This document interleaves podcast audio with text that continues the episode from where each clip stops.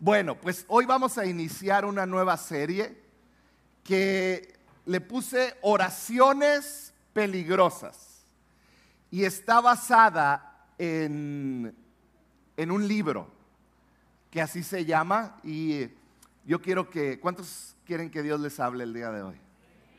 ¿Por qué no cerramos nuestros ojos y oramos? Padre, en el nombre de Jesús,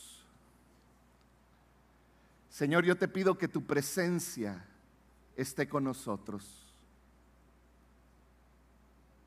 Padre, yo te pido que tú muevas, que tú hables a nuestros corazones, Señor. Que tú estés aquí, que tú muevas, Señor, en cada una de nuestra necesidad. En el nombre de Jesús, yo te doy gracias. Amén y amén. ¿Cuántos aquí creen en el poder de la oración? Voy a volverlo a preguntar. ¿Cuántos aquí creen en el poder de la oración? ¿Sí? ¿Cuántos aquí que creen en el poder de la oración saben que no oran ni tan seguido ni con tanta fe como deberían? No, no digan amén. Pero yo mismo me incluyo en eso siendo personas que sabemos que Dios escucha nuestra oración, yo creo es sencillo llegar a la conclusión de que no oramos ni tan seguido ni con tanta fe como deberíamos. Es parte de situaciones que enfrentamos. ¿Por qué será que como seguidores de Jesús, que sabemos que tenemos acceso a Él, que sabemos que nuestras oraciones mueven su corazón, porque muchas veces hacemos oraciones vacías, sencillas. ¿Por qué será que si sabemos que cuando yo oro a Dios, Él me escucha? ¿Por qué a veces pido tan poco? ¿O por qué a veces pido con tanta falta de fe? ¿Por qué? Si te pongo la pregunta más sencilla es, ¿por qué batallas para orar? Si todos dijeron que creen en el poder de la oración, ¿por qué batallamos? Yo llegué a una conclusión. ¿Quieren saber cuál es mi conclusión? Muchos creemos que no somos buenos para orar. Muchos creemos y tenemos en mente estas personas, no es que fulanito ora muy bien. Todos conocemos a alguien que es muy bueno orando, ¿cierto o falso? ¿Cierto? Y no sé si alguna vez te pasó, pero alguna vez quisiste orar en público y como que no funcionó muy bien. Te dieron los crickets, como dicen. Y dijiste, no vuelvo a orar en público nunca. Por eso no vuelvo a orar. Yo les doy mi testimonio. Yo vivo con una mujer que sabe orar.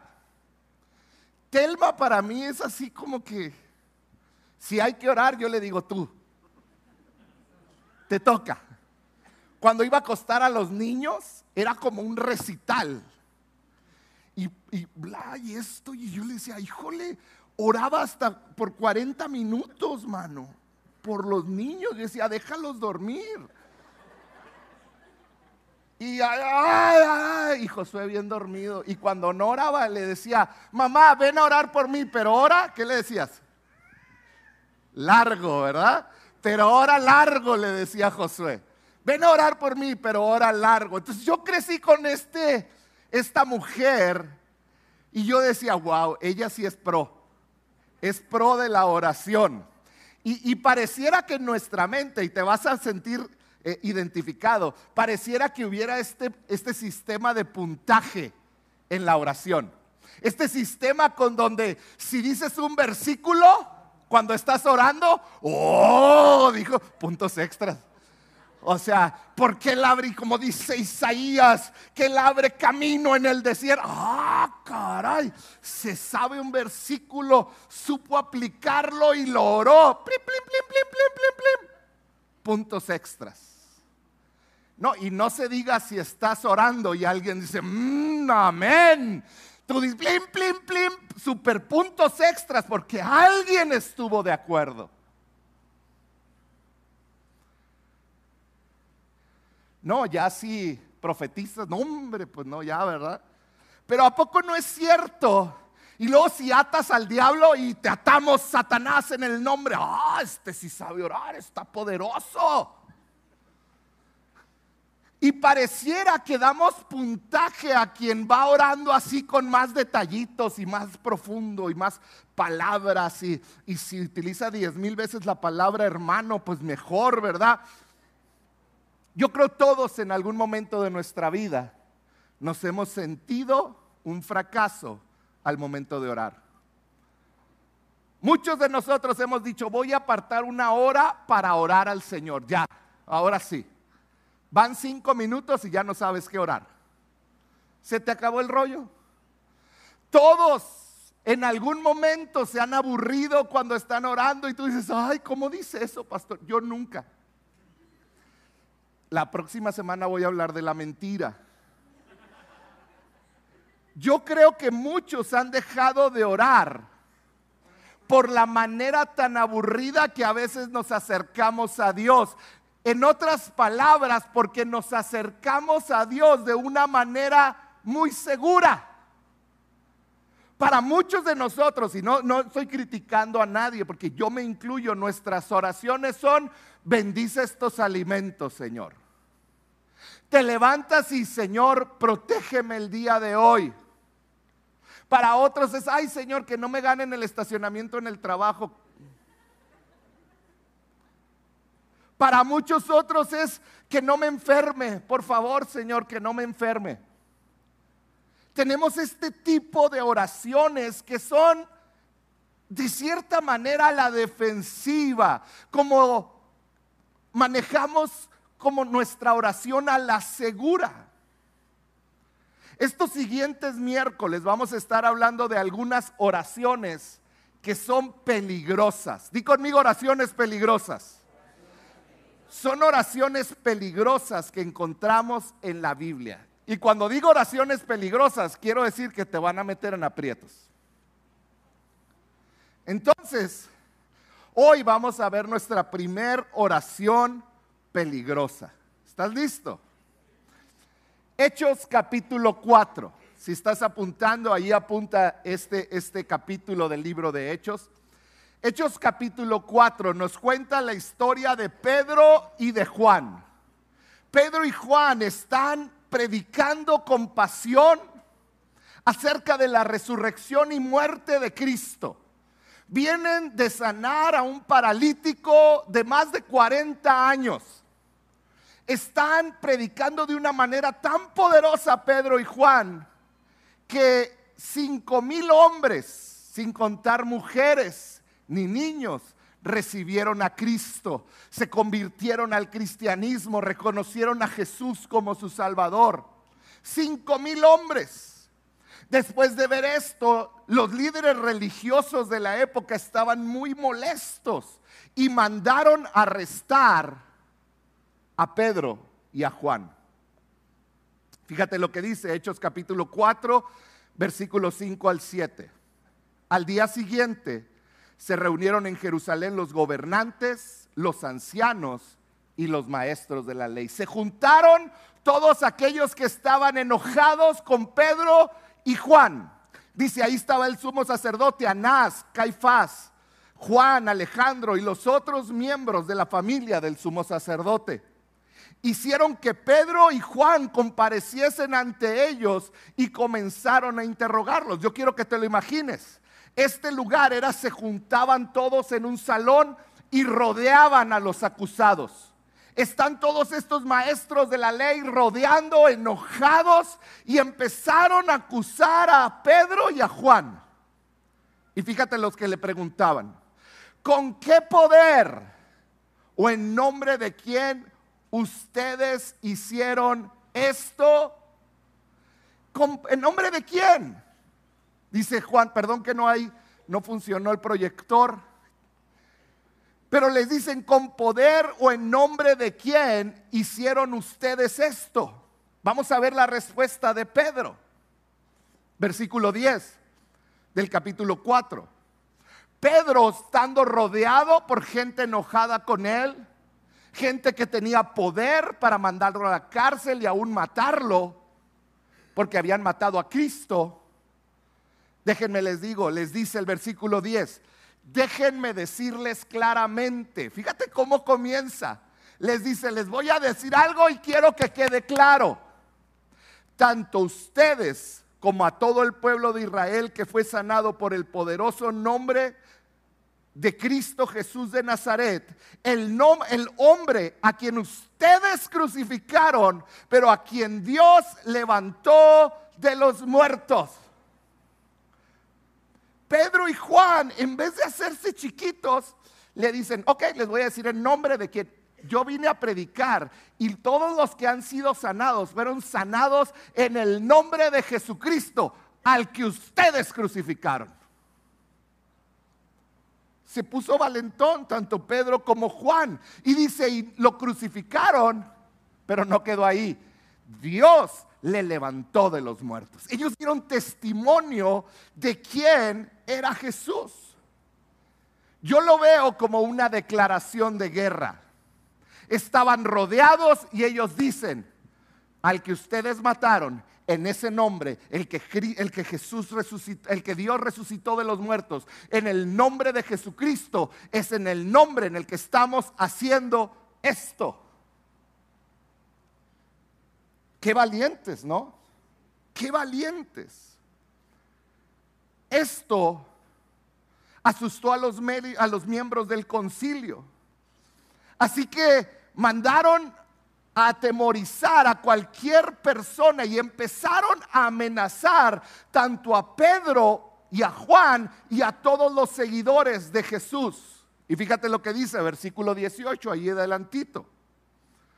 Entonces llamaron nuevamente a los apóstoles y les ordenaron, fíjate lo que les ordenaron. Dice, les ordenaron que nunca más hablaran ni enseñaran en el nombre de Jesús.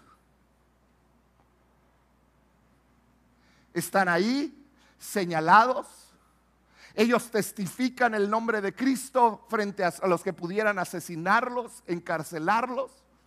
Y los del concilio deciden darles una oportunidad más y les dicen, ok, los vamos a dejar ir, pero no hablen mal más de Cristo.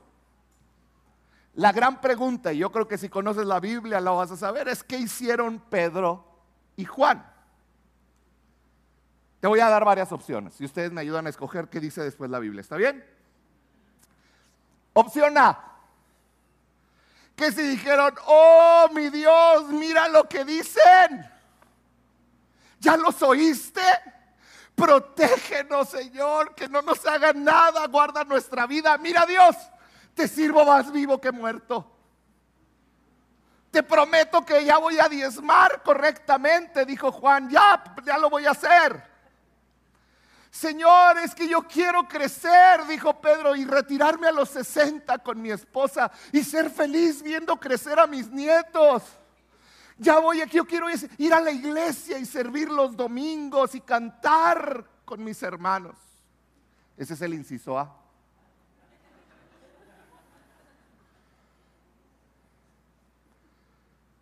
Pero vamos a ver qué contestaron, versículo 29. Pedro y Juan oraron así. Ahora, oh Señor, escucha sus amenazas. En otras palabras, si escucharon bien, que eran amenazas. Y fíjate lo siguiente, dice, escucha sus amenazas y danos a nosotros, tus siervos, mucho valor al predicar tu palabra.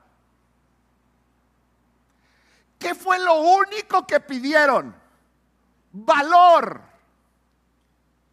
No dijeron, protege mi vida. No dijeron, ay, ábrenos caminos para que no nos vean. Calla sus oídos para que no oigan cuando prediquemos. ¿Sabes qué dijeron? Nosotros vamos a seguir predicando tu palabra y lo único que necesitamos es que nos llenes de valor para seguir haciéndolo, a pesar de que nos acaban de amenazar. Ellos pidieron valor.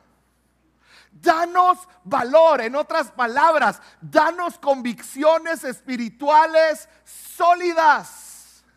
Danos valor para obedecerte a ti sin importar el costo personal de yo obedecerte. Sin importar lo que me cueste. Danos valor. Qué increíble oración. Valor. Yo tengo una pregunta para cada uno de ustedes. Cuando se trata de hablar de Jesús a las personas que amas y que conoces, ¿qué tan asombrada está la gente por tu valentía? Cuando le hablas a alguien de Jesús, la gente dice, wow. Se burlan de él y sigue hablando. Vamos a hacerlo más sencillo. Vamos a, pensar en una numeración del 1 al 10, siendo 1 lo más débil y 10 lo más fuerte. Cuando la gente, cuando la gente te escucha o qué tan valiente eres para hablar de Jesús, ¿Eres un uno de valiente o eres un nueve o un diez? Un nueve y un diez, todos conocen que aman a Jesús. Un nueve o un diez, donde quiera que va, saben que es un seguidor de Jesús aún antes de hablar. Un nueve o un diez ha sido transformado por su gracia y todos alrededor se dan cuenta porque no actúa como los demás. Un 9 o un 10, la gente ve algo diferente. Un 9 o un 10 no le da vergüenza orar por alguien cuando está en necesidad, sin importar el momento. Un 9 o un 10 no se avergüenza de decir Jesucristo es mi Señor. Pero un 1 y un 2 o un 3 son esas personas con las que has trabajado cuatro o cinco años. Son esas personas que te han visto echarte un tequilita con ellos en la fiesta de la empresa. Un uno, un dos o un tres son aquellos que te han visto echarle una mirada a la secretaria, a la mujer que pasa. Un uno, un dos o un tres son esos que de repente alguien te dice, ay, ¿usted es cristiano? Y tiene cinco años trabajando con esa persona. Recuerdo en una ocasión, cuando yo estaba en la prepa, todos sabían que yo era cristiano.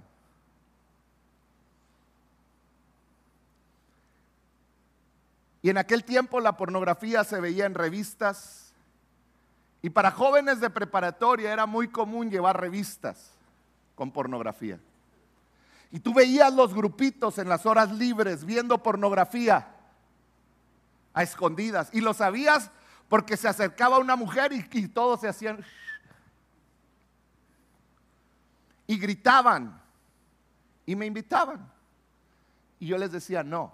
Una ocasión, uno de ellos me agarró. No voy a decir el nombre porque fue novio de mi esposa. Bueno, quería. Ya me van a regañar, ¿ya ven?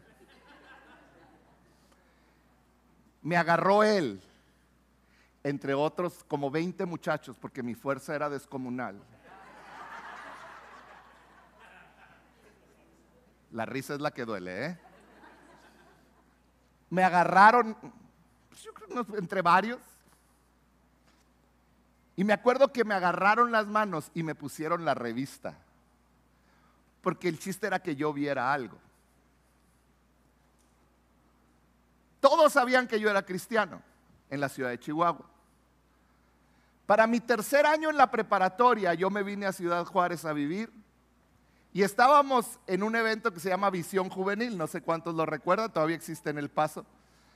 Y me acuerdo que yo estaba ahí en visión juvenil y estaba, forma, estaba yo encargado de unos, o estaba yo como en una puerta de entrada, dejando entrar después de un break. Y estoy ahí y veo a ese muchacho que me agarró con una bibliota en su hombro, así. Y luego lo volteo y lo veo y le digo, iba a decir el nombre, pero no lo voy a decir, le digo, ¡Ey!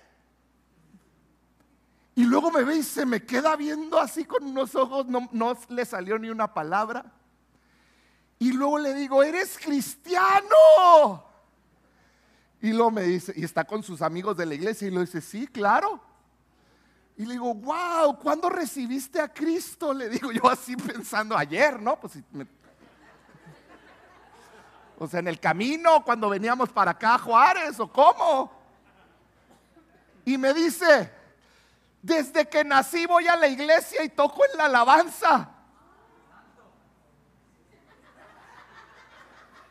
Eso dije yo, santo.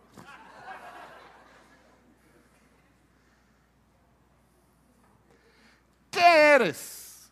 Un uno y un dos que nadie ni se imagina que eres cristiano en tu trabajo con tus vecinos.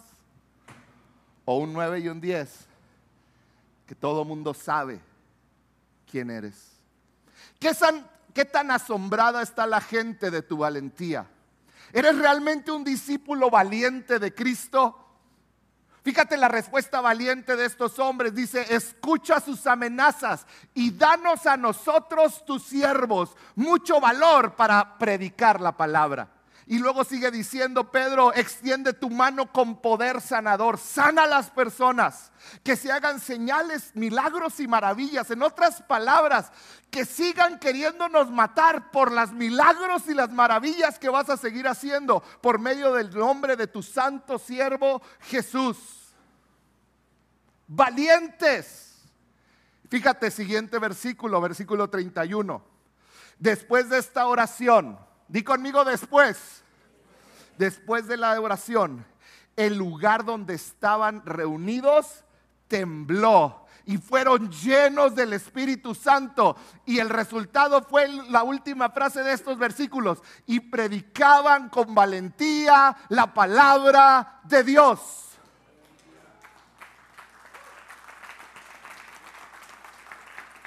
Yo quiero que pongas mucha atención al orden hicieron una oración peligrosa, danos valentía para seguir predicando. Después fueron llenos del Espíritu Santo, no fue anterior. Lléname del Espíritu Santo para ser valiente.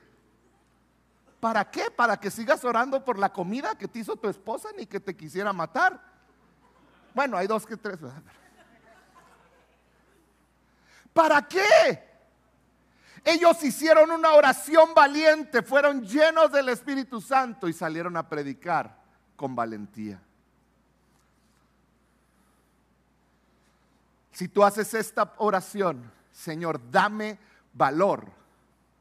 Yo hoy te quiero decir, prepárate para las oportunidades que se van a abrir delante de ti para que seas valiente. Una oración peligrosa que le das delante del Señor es hazme valiente. Porque sabes qué va a suceder. Dios va a abrir puertas delante de ti, oportunidades para que puedas dar ese paso y ser valiente. Oportunidades que cuando estés hablando con alguien y vas a sentir orar por él y por ella en un lugar poco apropiado, es que hay gente escuchándome y no soy bueno para orar, según tú. Oraciones valientes, Dios va a abrir esos momentos para que ores momentos cuando alguien mal está, está hablando mal de otra persona. Y tú vas a tener la oportunidad de ser parte de lo que están hablando, de irte o de pararte frente a ellos y decirles, no se debe de hablar así, no podemos hablar mal de otro hijo de Dios. Oportunidades. Voy a vivir diferente a mi familia, a mis amigos, pero voy a honrar a Jesús. No importa que mi familia, es que en mi familia todos toman. Y si no tomo, me van a rechazar. Hazme valiente de abre la oportunidad de ser valiente, de invitar a alguien a la iglesia, no solo de invitarlo, sino de traerlo. ¿Habrá alguien aquí que le quiera decir al Señor, hazme valiente? Hazme valiente. ¿Qué pasaría si esta semana lo haces parte de tu oración diaria? Señor, hazme valiente. Quiero terminar dándote tres atributos de la valentía. Tres atributos. Número uno, la valentía casi siempre desencadena la oposición espiritual. Cuando tú eres valiente va a haber oposición. Jóvenes que están aquí, cuando se paran valientes con personas, con otros jóvenes que fuman, toman, tienen relaciones sexuales, y tú te paras valiente, firme, va a haber oposición, va a haber problemas. Fíjate lo que pasó después de que fueron llenos del Espíritu Santo, después de que oraron por valentía.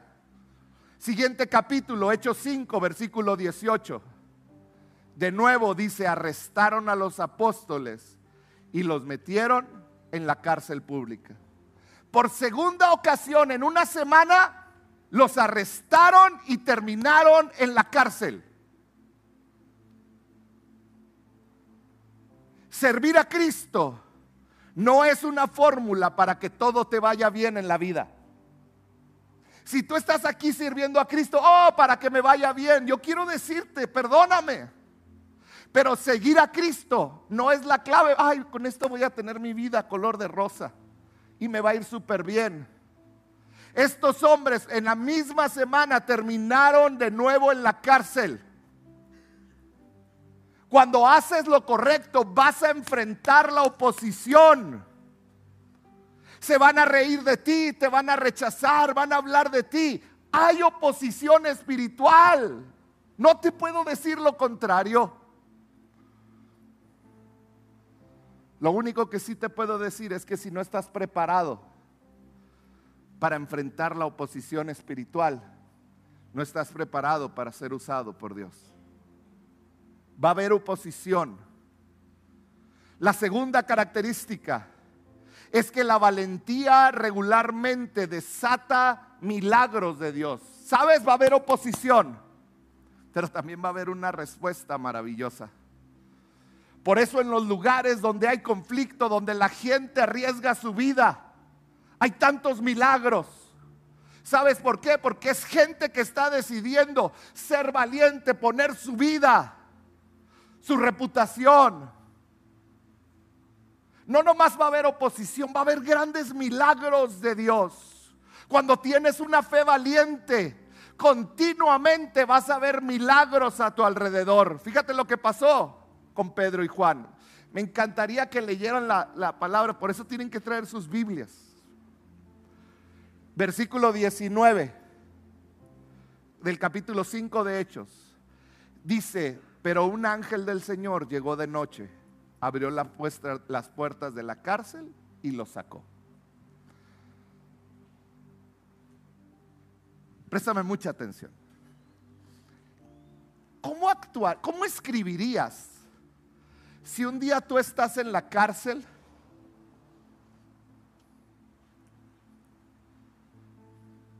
golpeado y de repente llega un ángel y te saca de la cárcel. Si saben lo que son signos de admiración.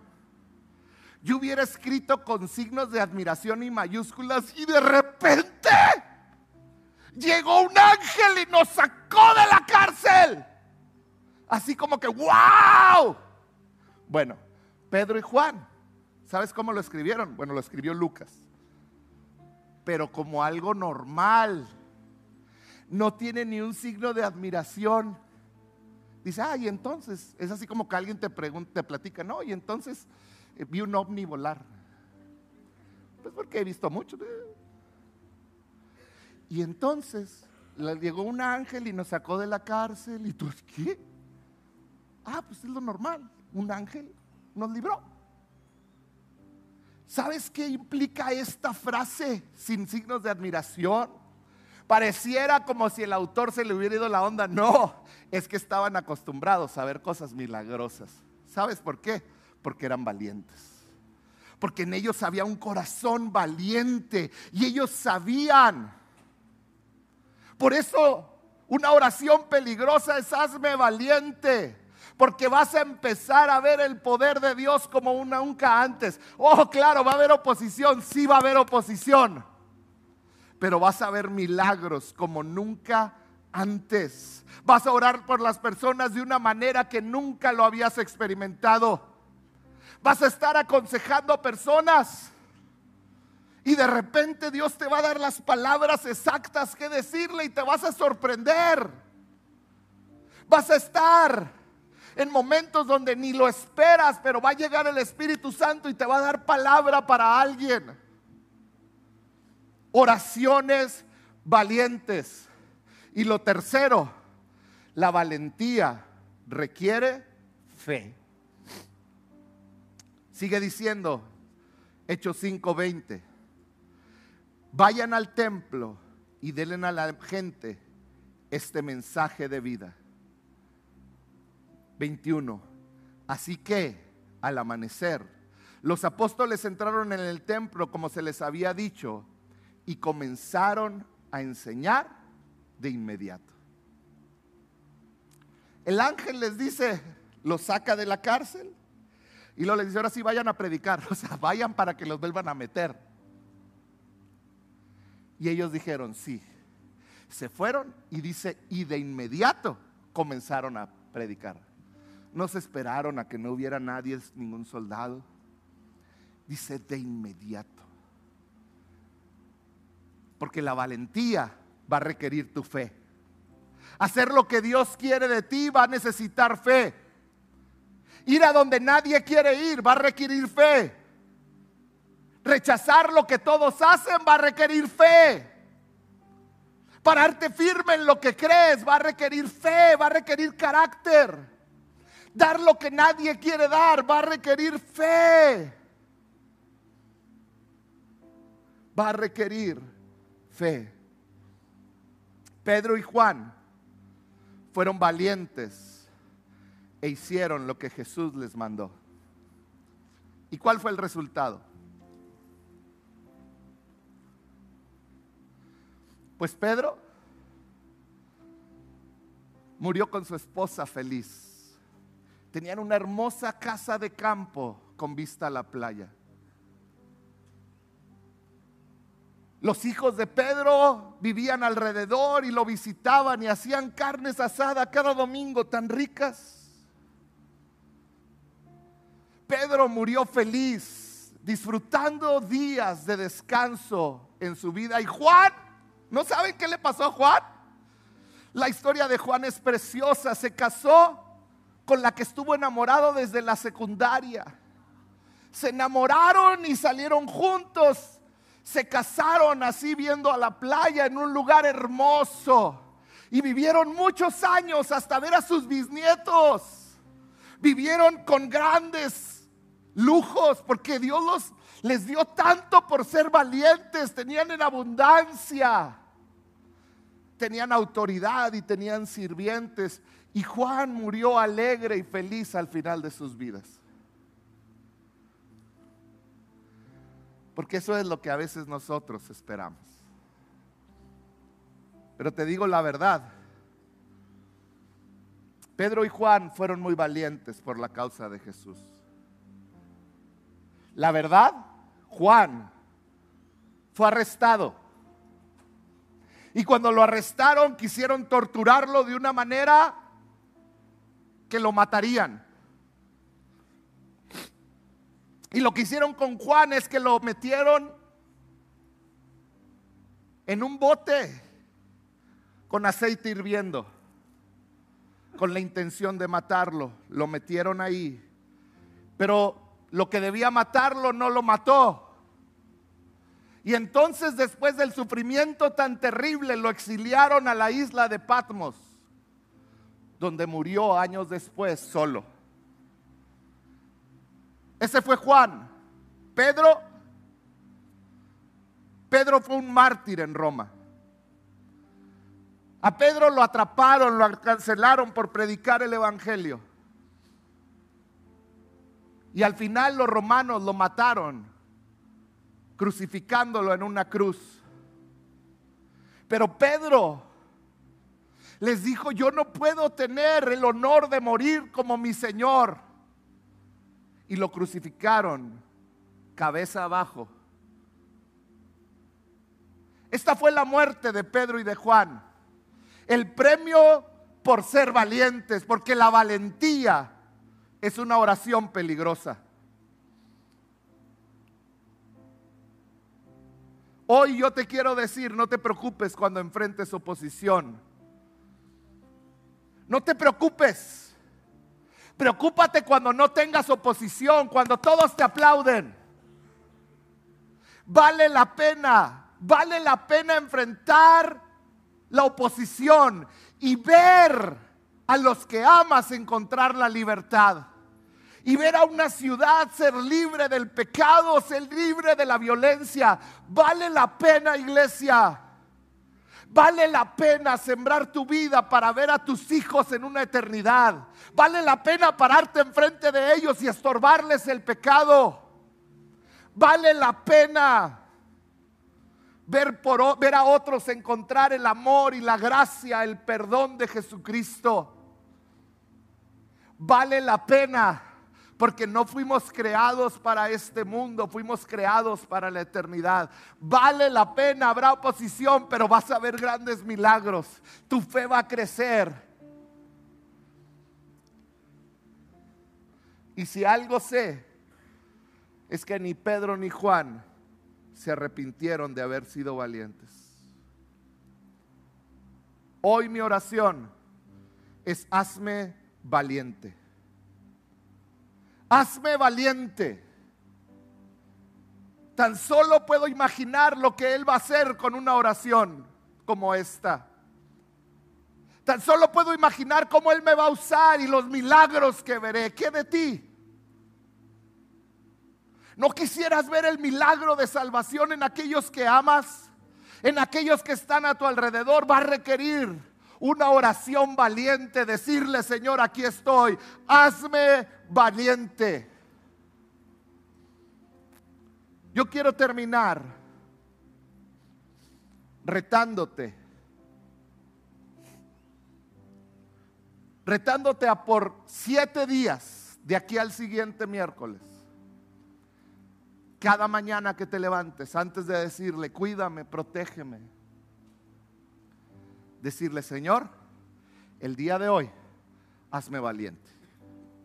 Que pueda predicarte, que pueda hablar de ti, que pueda orar por enfermos. Hazme valiente. Yo quiero pedirte que el día de hoy decidas por una semana decirle, hazme valiente, a decirle no a lo que otros me ofrecen Decirle no, hazme valiente. Hazme valiente.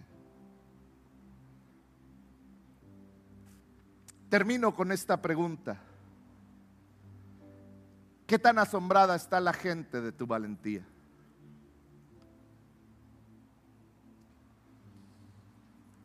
Si tu respuesta es un uno y un dos, Muchos no saben ni que eres cristiano. Muchos se sorprenderían de saber que eres cristiano. Lo que es más, muchos al verte se alejarían del cristianismo.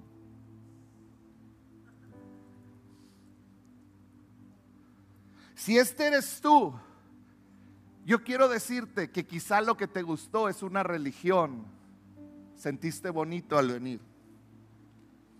Pero el Evangelio no se trata de venir a un lugar para sentir bonito.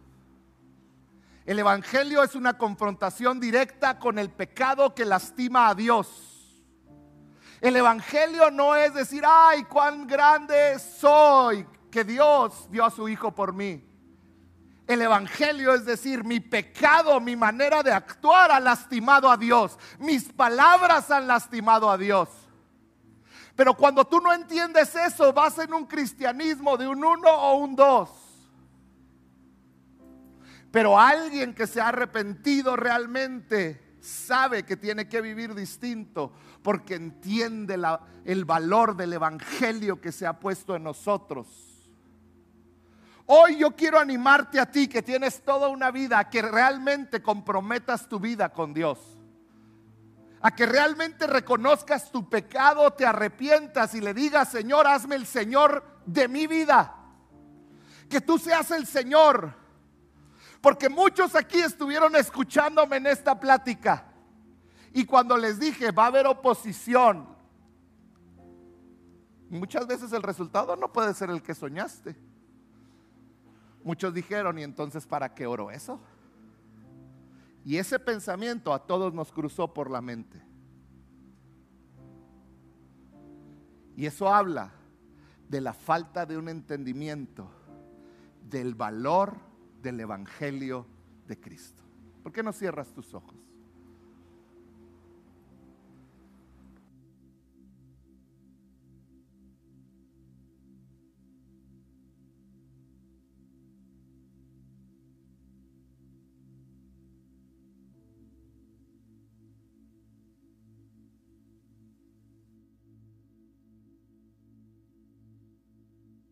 el día de hoy.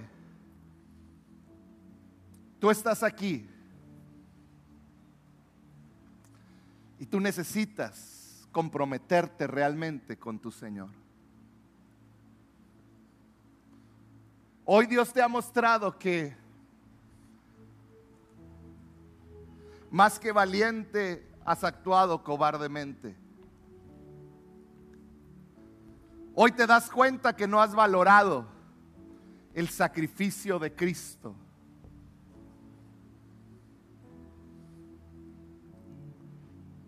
Si ese eres tú, yo quiero invitarte el día de hoy a decirle, Señor, te entrego todo lo que soy, hazme valiente. Si ese eres tú, yo quiero que ahorita, ahí donde estás, levantes tu mano, en señal de una respuesta a Dios, de decirle, Señor, reconozco que no he sido valiente. Gracias, puedo ver tu mano. No la bajes, levanta en alto tu mano. Levántala en alto y dile, Señor Jesús, ahí donde estás, dile fuerte, Señor Jesús. No te escucho, Señor Jesús. El día de hoy te pido perdón por despreciar, por ignorar, por darle menos valor a tu sacrificio, a tu sacrificio en la cruz. Perdóname te entrego mi vida. Te entrego todo lo que soy. Tú eres el Señor de mi vida. Tú eres el Señor de mis decisiones. Tú eres el Señor de todo mi ser. Te entrego todo lo que soy. En el nombre de Jesús.